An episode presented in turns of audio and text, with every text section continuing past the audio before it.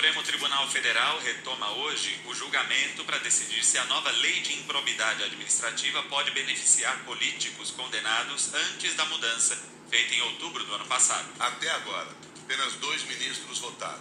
Faltam os votos dos outros nove integrantes da corte. Na semana passada, o relator Alexandre de Moraes votou contra a retroatividade da lei para beneficiar políticos já condenados pelo crime mas defendeu o uso da nova regra para ações em andamento. Já o ministro André Mendonça votou pela retroatividade da nova lei para beneficiar políticos já condenados em última instância. Entre os políticos que podem ser beneficiados estão o ex-ministro da Saúde, Eduardo Pazuello, presidente da Câmara, Arthur Lira, e os ex-governadores Antony Garotinho e José Roberto Arruda. Seis horas, cinco minutos agora. O presidente Jair Bolsonaro registrou a candidatura dele à reeleição no Tribunal Superior Eleitoral. Ao TSE, Bolsonaro declarou ter um patrimônio de 2 milhões e 300 mil reais, praticamente o mesmo valor de 2018, quando se elegeu. Entre os bens declarados estão cinco imóveis, quatro no Rio de Janeiro e um em Brasília, um automóvel no valor de R$ 26.500, capital social da empresa Bolsonaro Digital no valor de 249 reais, além de investimentos que somam quase um milhão de reais. Os candidatos Lula do PT,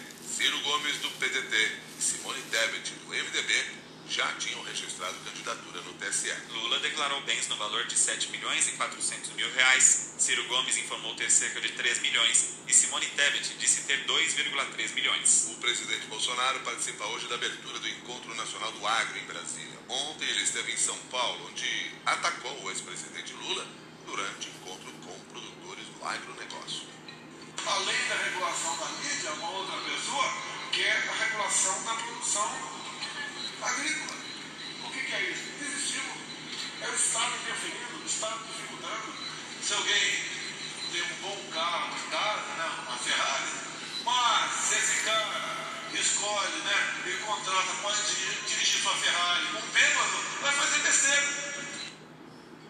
O ex-presidente Lula participa hoje em São Paulo de um encontro com representantes do setor. A gente vai conversar para discutir o Brasil candidato do PDT, Ciro Gomes, já entregou um plano de governo ao TSE, onde promete taxar grandes fortunas, recriar impostos sobre lucros e dividendos e cortar benefícios fiscais em 20%. O candidato do PDT também promete colocar a educação brasileira entre as 10 melhores do mundo em 15 anos, como destacou a vice na chapa, Ana Paula Marques o avanço dessa educação no nosso estado principalmente tem muitas pessoas que estão passando de ano mas não têm o conhecimento. Tem que entender quem é esse jovem onde ele vive e para onde está caminhando esse mundo pensar na mecatrônica. Então no nosso plano de governo a gente está encarando a educação com seriedade olhando tudo como aconteceu, porque está aqui, para onde vai. E certamente nos próximos 15 anos a gente vai chegar lá, porque nós vamos nos comprometer a investir sempre e o máximo na educação.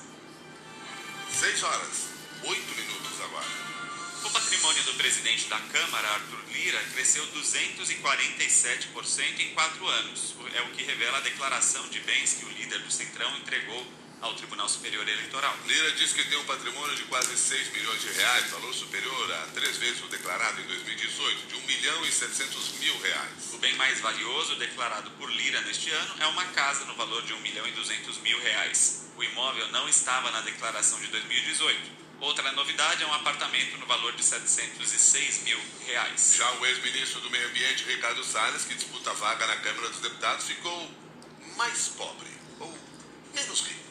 Ele declarou ao TSE bens que somam 3 milhões 970 mil reais. Esse valor é menos da metade do que ele dizia ter em 2018, quando declarou 8 milhões e 800 mil reais em bens.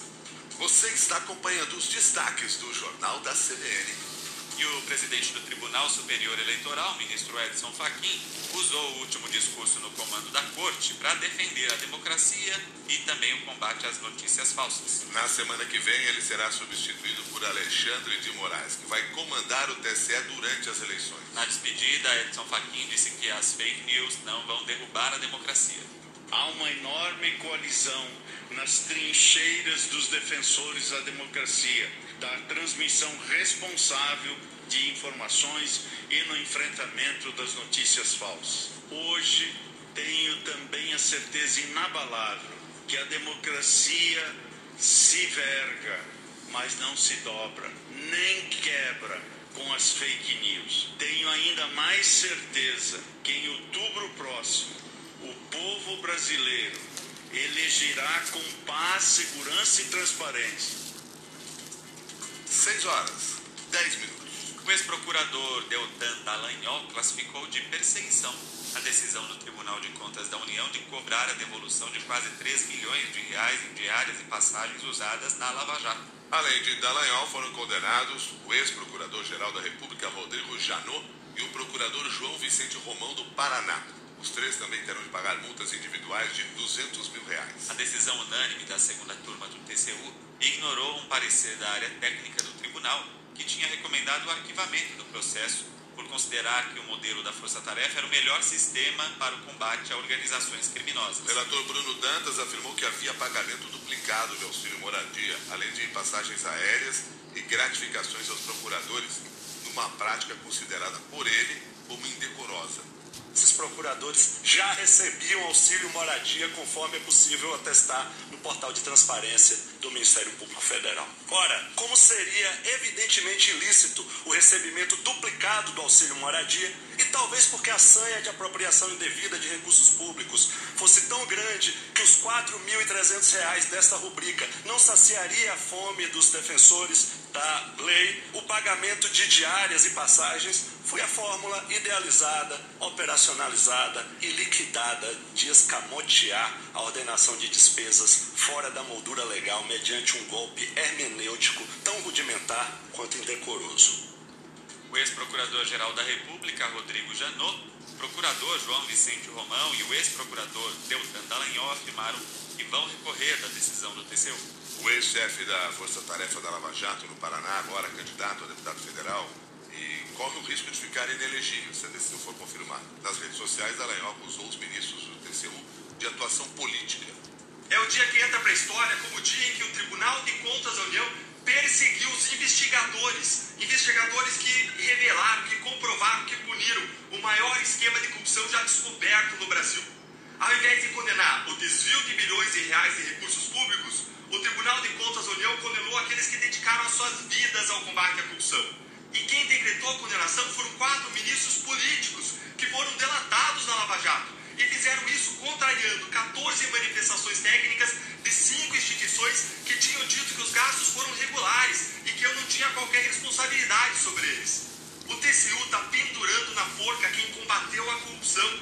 Eu me recuso a dobrar minha cabeça para tribunais aparelhados pela velha política.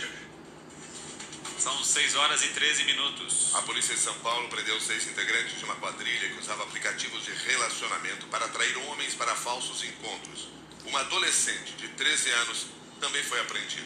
As vítimas eram sequestradas e tinham as contas bancárias roubadas via Pix. Uma das vítimas ficou mais de 30 horas em poder da quadrilha e teve mais de um milhão de reais transferidos da conta bancária.